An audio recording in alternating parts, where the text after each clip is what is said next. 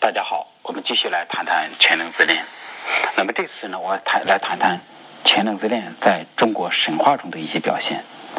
呃，当然这是神话是就是非常之多，我们只想选几个比较经典的事情，跟谈谈孙悟空、哪吒和白娘子。白娘子稍微特别一点，你看白娘子就是她也是无所不能、无所不知、无所不晓，但是白娘子她是一个蛇妖，而且她是一个女人，是个成年人。哪吒和就是孙悟空，他是很经典的。请大家留意，在中国的神话里头，经常有这样一部分：婴儿或者是小孩子是无所不能的。比方孙悟空，他无所不能；哪吒无所不能；红孩儿也是，还有葫芦娃，是吧？就是好像我们文化中经常讲这个。那么这是怎么回事呢？其实，在我的说法里，绝大多数中国成年人。就是其实那个全能自恋都处在一种被压制的状态。虽然我讲了这么多集的关于全能自恋的林林总总的表现，讲就是把这个全能自恋展现出来会多么多么复杂，但实际上对中国人来讲，绝大多数中国人都处在一种这样的状态里，就相当于我们其实是压制着自己的全能自恋，就是活得很憋屈、很拧巴。嗯，但是我们内心中就好像会有这么一种潜意识，在。我们是婴儿的时候，我们都有这个无所不能的、无所不知、无所不晓的这么一种状态，所以在我们的神话里头就经常在描绘这个。而且非常有意思的是，大家看看哪吒和孙悟空，但同时又有这种限制他们的力量。就比方说哪吒，就是限制他的人就很直接，就是他的父亲、他的母亲，当然主要是他的父亲托塔天王李靖。在我的说法里头，就是孝道其实就是。用来设计，来就是压制中国人这些可怕的全能自恋，因为我们都是巨婴，我们内心中这个全能自恋都有点绷不住的这么一种状态。如果一旦全能自恋都在表达，那它又变成自恋性暴怒，那破坏力就非常的大。所以就是我们需要用儒家的那一套，用孝道的文化，还有各种各样的社会制度来压制我们身上的全能自恋。呃，而在孝道中会有这么一句话：父母生了你。这就是一辈子都还不完的恩情。那么这种话它的目的何在？因为孝道的最终要引出一个结果来，是孩子要孝顺自己的父母。其实孝的本意也就是顺，孝这个字本身就是设计成顺的。但是今天我们不多讲，只是简单这样讲讲。所以说，孝道的核心就是为了让孩子来顺着自己的父母。那这个说法。其实就让孩子感觉，无论如何他们都欠父母的。所以，既然这个父母的恩情永远都还不完，那你怎么办？你就乖乖的听父母的，用听父母的话来还父母的恩情。那么，一个人要听另外一个人的话，而且那个人也是全能自恋型的，那会导致一种什么结果？你怎么做都不对，你怎么做都似乎会被限制。呃，精神分析治疗的最终目的就是让一个人彻底的相信他身上的自发性，而这个中国文化的就是正好是相背而行，就好像就是你所有的自发行为怎么做都是不对的。那我认为这是孝道的引出的一个无形中的结果，所以它和自由和这个释放你的活力和能量完全处在相反的方向。那你还想？活出你的这个全能感，那你怎么办？你就要剔骨还肉。所以就是在哪吒里头，就就是最引人注目的一个细节，就是哪吒后来就剔骨还肉，就是剔骨就是把骨头还给父亲，就是把肉剔掉就是还给母亲，然后用这样的方式，他对他和父母的恩情一拍两散。那最后他的师傅又用莲藕、用荷花，就是就是重新做了哪吒的身体。那么这个时候，哪吒谁的都不欠了，所以他的这个就是自由的能量，他的全能感就可以充分的来释放。而孙悟空的话就更经典了，孙悟空是从石头缝里蹦出来的，集天地之精华，所以他没有父亲，也没有母亲，所以他的这个能他是最厉害的，他是齐天大圣，七十二变。一个筋斗十万八千里，玉皇大帝根本就压制不住他。什么龙啊什么的，那算什么东西？所以就是大家能看到这里面，哪吒有父有母，普通，所以他的能力虽然很强，但还是被限制。而孙悟空无父无母，所以他的能量非常的强。那孙悟空，他是一个彻底的全能自恋的这么一种展现。那么最后就引出一个绝对禁止性的力量来管他。这个力量是什么呢？就是如来佛。那么如来佛其实，在就是无数人的梦里头会出现，就是佛，甚至你就直接梦见如来佛。那么佛在梦里头，在一般人的潜意识里头，浙江的中国人啊，其实都是弗洛伊德讲的超我。但这个超我又变得不同了。这个超我，我把它称为绝对禁止性的超我。这意思是什么呢？你怎么做都不对，你得按照我的去做，这才叫对的。也就是，我绝对禁止你的所有的自发行为，除非你听我的，这样才行。但这也不是我们今天阐述的重点，以后呃我们会再再来阐述这个。那么如来佛的手掌心，就是说孙悟空怎么跳都跳不出如来佛的手掌心。手掌心是什么呢？其实我们再做一个比喻，那么所有的孩子都觉得自己是神一般的全能自恋。但是实际上，他都在父母掌控之中，尤其还在孝道儒家的设置之下，让孩子更是在父母的掌控之中。所以，我们这样一整套设计，都是用这个父母的这个手掌心来压制孩子的这个全能自恋。那么，当然，孙悟空他整个的过程也更加的煎熬。他首先在这个如来佛的手掌心里，接着又把他压在五指山下，然后又是五百年。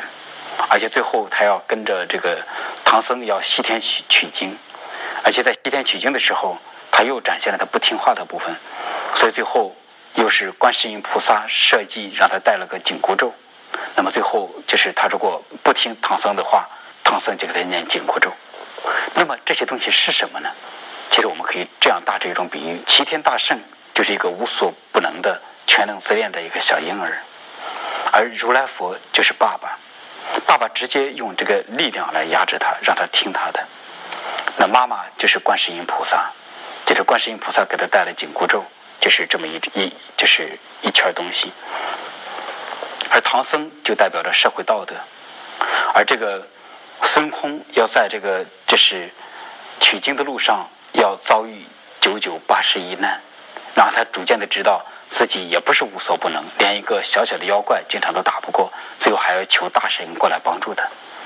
然后在经过这么一个整个的九九八十一年之后，他取到一个所谓的无字真经。他取到的经最初是真经，就是无字。后来取到的很多经是有字的。那么实际上无字真经是什么呢？就在我的感觉里，也许这个无字真经在说你什么都不是，就是你根本就不是什么齐天大圣，然后。然后，在这个当然什么并不是都不是，并不是在一个纯粹的贬义，就是在这么一个整个的过过程之中，齐天大圣的那种感觉越来越被消耗掉。那么最后，他就转成了，变成了一个所谓的人，而且变成了佛，就是斗战胜佛，就是就是永远不会打败仗的这么一个人。然后他又就是这么一种力量。那么当他成为佛之后，他又可以成为去压制其他妖怪的力量。所以，这个西天取西天取经讲的就是这么个东西。而且非常有意思的是，我跟很多来访者谈话啊，当然说很多有些夸张了，就是跟几个来访者就是做咨询的时候，当这个来访者展现他的全能自恋的这种想象和能力的时候，然后我们都会有一个紧箍咒，就是围绕着自己的脑袋这一圈儿，就会感觉到疼。所以到这一部分，我到现在为止也并不是特别明白这到底是怎么回事。但是至少能够看到这个紧箍咒这些东西，它真的不是一个简单的比喻，就好像这是一种真实的东西。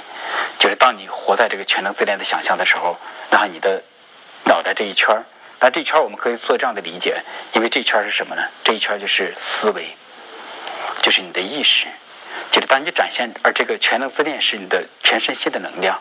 当全身心的能量想展现的时候，最后你的意识就像一个紧箍咒把你给咒住。那么这个意识是什么呢？就是我们生在这个国家，我们所接受的各种各样的道德限制、律令这些东西，它最后都像是加在这个部分上，然后用这样的方式来限制我们身上的全能自恋。所以这样看的话，就是大家就能看到哪吒、孙悟空他原来有这么深的隐喻。其实像在中国式的这些神话里头，你经常能看到这样一部分，就是有一种原始的力量，原始的力量像无所不能、为所欲为，然后就会有一种代表着佛、代表着法这样的力量来管它。就比方说那个《白蛇传》，你看这也是很经典的故事。呃，其实《白蛇传》真正讲的就是，呃，白蛇她作为一个女人，她就是要跟许仙去恋爱，然后结果呢，就是最后被法海所镇压。那么这也是中国的现实。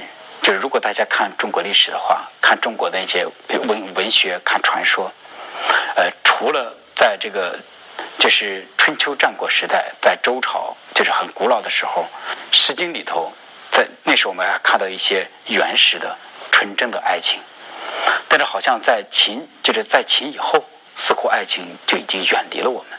然后我们之后所知道的所有的爱情故事，当然我说的所有，也许说的有些绝对，但是绝大多数爱情故事都是悲剧。你看梁山伯、祝英台，然后就是七仙女和董永，就是还有很真实的，就是陆游和唐婉。而且很有意思的是，如果你看这些中国时代这些爱情传说。经常直接限制你这个爱情的，常常就是你的父母，就是，所以在中国的社会里头，就好像就是你的原始的力量是不对的，要被限制；你的你想恋爱，你的爱情力量也是不对的，也要被限制。所以好像中国的这个文化都像是对我们的原始力量进行否定这么一种感觉似的。而且在这个，这是刚才的这些传说中，还有一件事非常有意思。你看《白蛇传》和许仙，然后孙悟空和唐僧，这是一种什么样的形象呢？你看唐僧和许仙都是代表着这么一种形象，他们像是完全无害。那么唐僧就代表着这么一种东西，唐僧是完全无害的，而且吃一口唐僧肉就可以长生不老。那么许仙对白蛇来讲也是一个完全无害的男人。许仙长得帅帅的，但是弱弱的，就是他根本不是一个经典意义上的男人。而且大家要知道，即便到了现代社会，这种男人仍然是有市场。为什么会这样？因为就是这种男人似乎像是完全就是屏蔽掉了他身上的攻击性。他像是一点坏处都没有的这么一种就是存在，就像白蛇这样的女人，或者像其他的各种各样的妖怪，似乎要找到这种彻底无害的这么一个人，让这个人和他在一起，这种这和这个和这个人的关系构成了一个容器，他在这个容器里头去修炼他的能量，最终他的这种全能自恋的像野兽一样的能量，逐渐的变成人性化。那么，这样唐僧其实还有在心理学上有一个非常直接的解释。那么，唐僧是个什么东西呢？其实，这个按照婴儿的精神分析学的话，其实唐僧就是妈妈的乳房。什么意思呢？因为婴儿在婴儿的想象里，整个世界都是他所创造的，包括对他来讲最重要的妈妈的乳房。而且，婴儿想为所欲为，他的为所欲为是。妈妈的乳房是我创造的，我可以随意的对待你，而你根本就不会有一点的这种反抗或者反击报复的力量。就是因为对婴儿来讲，他的世界很简单。如果就是妈妈的乳房完全如他所愿，他就感觉很好；如果乳房不如他所愿，他就感觉受到巨大的攻击。所以在他的想象，在他的想象中，他想找到一个完全为他所用的这么一个完美的妈妈的乳房，而且一点毒性都没有。